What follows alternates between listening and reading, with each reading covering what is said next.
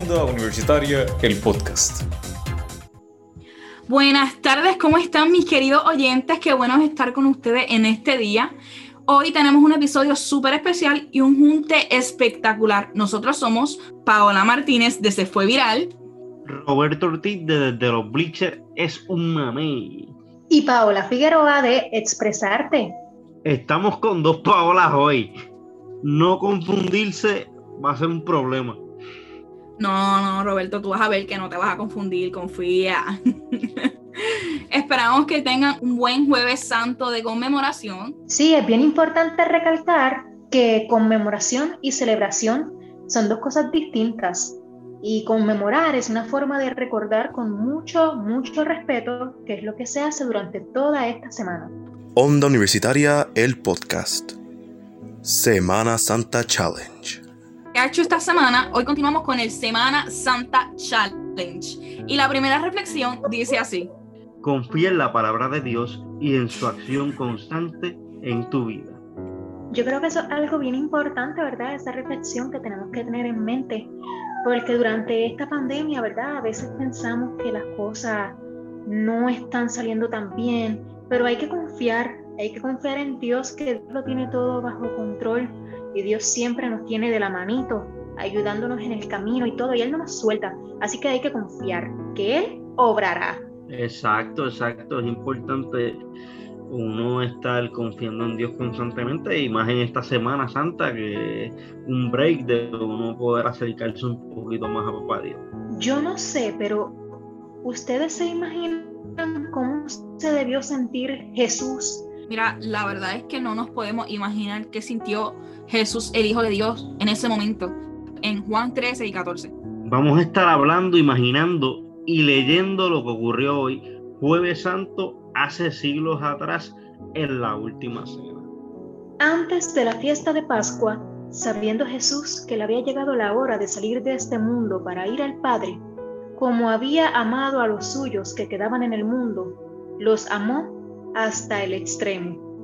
Estaban comiendo la cena y el diablo ya había depositado en el corazón de Judas Iscariote, hijo de Simón, el propósito de entregarle. Jesús, por su parte, sabía que el Padre había puesto todas las cosas en sus manos y que había salido de Dios, que a Dios volvía. Entonces se levantó de la mesa, se quitó el manto y se ató una toalla a la cintura. Echó agua en un recipiente y se puso a lavar los pies de los discípulos y luego se los secaba con la toalla que se había atado. Cuando llegó a Simón Pedro, éste le dijo, Tú, Señor, ¿me vas a lavar los pies a mí? Jesús le contestó, Tú no puedes comprender ahora lo que estoy haciendo. Lo comprenderás más tarde. Pedro replicó, Jamás me lavarás los pies. y Jesús le respondió, Si no te lavo, no podrás tener parte conmigo. Entonces Pedro le dijo, Señor, lávame no solo los pies, sino también las manos y la cabeza. Jesús le dijo, El que se ha bañado está completamente limpio, y le basta lavarse los pies, y ustedes están limpios, aunque no todos. Jesús sabía quién lo iba a entregar, y por eso dijo, No todos ustedes están limpios. Cuando terminó de lavarles los pies, se puso de nuevo el manto, volvió a la mesa y les dijo, ¿Comprenden lo que he hecho con ustedes? Ustedes me llaman maestro y señor, y dicen bien porque lo soy. Pues si yo, siendo el señor y el maestro, les he lavado los pies, también ustedes deben lavarse los pies unos a otros. Yo les he dado ejemplo, y ustedes deben hacer lo que he hecho yo. En verdad les digo, el servidor no es más que su patrón y el enviado no es más que el que lo envía. Pues bien, ustedes ya saben estas cosas. Felices si las ponen en práctica. No me refiero a todos ustedes, pues conozco a los que he escogido. Y tiene que cumplirse lo que dice la escritura. El que compartía mi pan se ha levantado contra mí. Se lo digo ahora antes de que suceda, para que cuando suceda crean que yo soy. En verdad les digo, el que reciba al que yo envié, a mí me recibe, y el que me reciba a mí, recibe al que me ha enviado. Tras decir estas cosas, Jesús se conmovió en su espíritu y dijo con toda claridad que uno de ellos lo traicionaría. Los discípulos se miraron unos a otros, pues no sabían a quién se refería. Uno de sus discípulos, el que Jesús amaba, estaba recostado junto a él en la mesa, y Simón Pedro le hizo señas para que le preguntara de quién hablaba. Voy a mojar un pedazo de pan en el plato, aquel al cual se lo dé. Jesús mojó un pedazo de pan y se lo dio a Judas Iscariote, hijo de Simón. Apenas Judas tomó el pedazo de pan, Satanás entró en él. Entonces Jesús le dijo, Lo que vas a hacer, hazlo pronto. Ninguno de los que estaban a la mesa comprendió por qué Jesús se lo decía. Como Judas tenía la bolsa común, algunos creyeron que Jesús quería decirle, compra lo que nos hace falta para la fiesta, o bien, da algo a los pobres. Judas se comió el pedazo de pan y salió inmediatamente. Yo estaré con ustedes por muy poco tiempo. Me buscarán y como ya dije a los judíos, ahora se lo digo a ustedes. Donde yo voy, ustedes no pueden venir. Les doy un mandamiento nuevo, que se amen los unos a los otros. Ustedes deben amarse unos a otros como yo los he amado. En esto reconocerán todos que son mis discípulos, en que se amen unos a otros. Simón Pedro le preguntó, Señor, ¿a dónde vas? Jesús le respondió, A donde yo voy, no puedes seguirme ahora. Me seguirás más tarde. Pedro le dijo, Señor, ¿por qué no puedo seguirte ahora? Estoy dispuesto a dar mi vida por ti. Jesús le respondió, Dar tú la vida por mí, en verdad te digo que antes de que cante el gallo, me habrás negado tres veces. No se turben, crean en Dios y crean también en mí. En la casa de mi padre hay muchas habitaciones. De no ser así, no les habría dicho que voy a prepararles su lugar. Y después de ir, volveré para tomarlos conmigo, para que donde yo esté, estén también ustedes. Para ir a donde yo voy, ustedes ya conocen el camino. Entonces Tomás le dijo, Señor, nosotros no sabemos a dónde vas. Yo soy el camino, la verdad y la vida. Nadie va al Padre sino por mí. Si me conocen a mí, también conocerán al Padre, pero ya lo conocen y lo han visto. Señor, muéstranos al nos basta. Jesús le respondió, Hace tanto tiempo que estoy con ustedes y todavía no me conoces, Felipe. El que me ve a mí, ve al Padre. ¿Cómo es que dices, muéstranos al Padre? ¿No crees que yo estoy en el Padre y que el Padre está en mí? Cuando les enseño, sino que el Padre hace sus propias obras. Yo estoy en el Padre y el Padre está en mí. Créanme en esto, y no créanlo por las mismas. En verdad les digo, el que cree en mí hará las mismas obras que yo hago.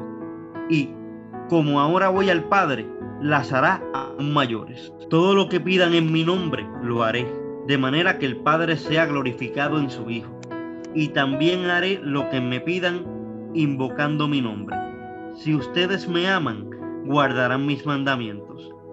Y yo rogaré al Padre y les dará otro protector que permanecerá siempre con ustedes, el Espíritu de verdad, a quien el mundo no puede recibir porque no lo ve ni lo conoce, pero ustedes lo conocen porque está con ustedes y permanecerá en ustedes. No los dejaré huérfanos, sino que volveré a ustedes. Dentro de poco el mundo ya no me verá, pero ustedes me verán, porque yo vivo y ustedes también vivirán. Aquel día comprenderán que yo estoy en mi Padre y ustedes están en mí, y yo en ustedes. El que guarda mis mandamientos después de recibirlos, ese es el que me ama. El que me ama a mí será amado por mi Padre. Señor, ¿por qué hablas de mostrarte a nosotros y no al mundo? Jesús le respondió, Si alguien me ama, guardará mis palabras, y mi Padre lo amará. Entonces vendremos a Él para poner nuestra morada en Él. El que no me ama no guarda mis palabras, pero el mensaje que escuchan no es mío, sino del Padre que me ha enviado. Les he dicho todo esto mientras estaba con ustedes.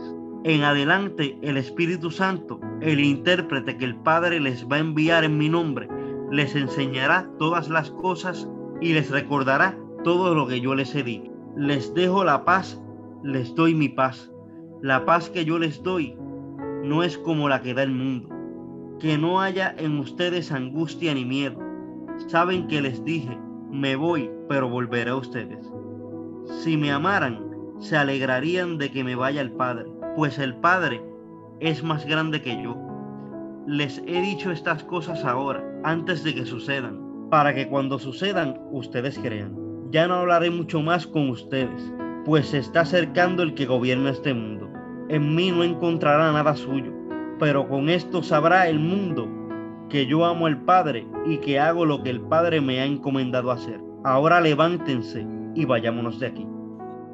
Esperamos que hayan disfrutado de esa lectura como nosotros lo hicimos y que se hayan quedado con esa reflexión de lo que significa ahora este día y los que vienen.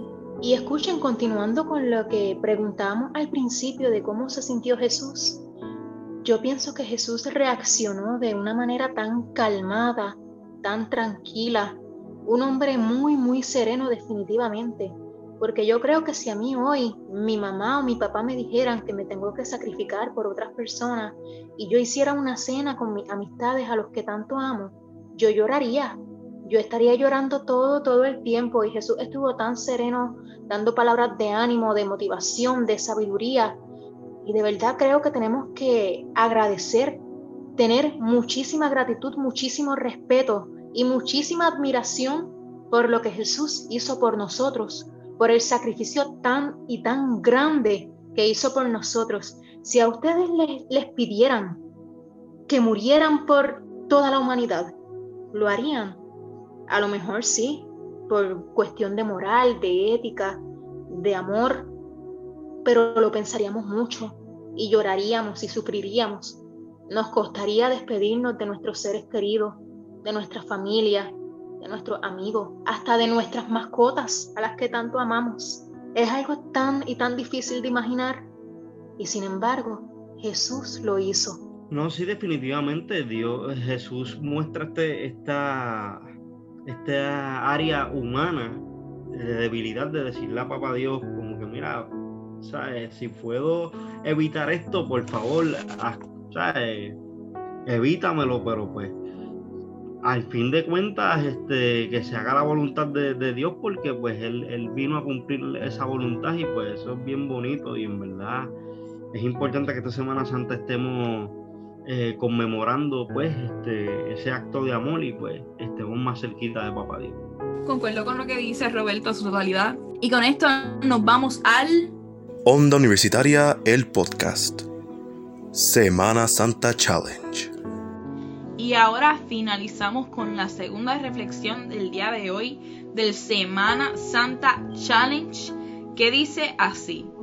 Prepara tu corazón y decide qué morirá y resucitará en ti durante esta semana. Y cuéntenme qué ustedes piensan de esta reflexión. Pues mira, yo pienso que una reflexión muy acorde a lo que es esta semana, vamos a pensar, ¿verdad?, en que debe morir una vieja criatura, eh, lo que son nuestros errores, arrepentirnos de nuestros pecados y que resucite en nosotros una gratitud, que resucite en nosotros unas nuevas ganas de ser cristianos, de ser mejores personas, de conocer más de Dios. Yo pienso que pues es una muy bonita reflexión, es importante uno tener presente eh, a Papá Dios en nuestra vida siempre y pues nada, yo espero que esta Semana Santa puedan este, acercarse más a Papá Dios, en verdad que sí. Y bueno, muchísimas gracias por escuchar este episodio especial. Les deseamos que hayan tenido una buena Semana Santa, que tengan un buen eh, fin de semana también santo, donde puedan seguir conmemorando. Con ustedes estuvo Paola Nicole Martínez, Roberto Ortiz y Paola Figueroa.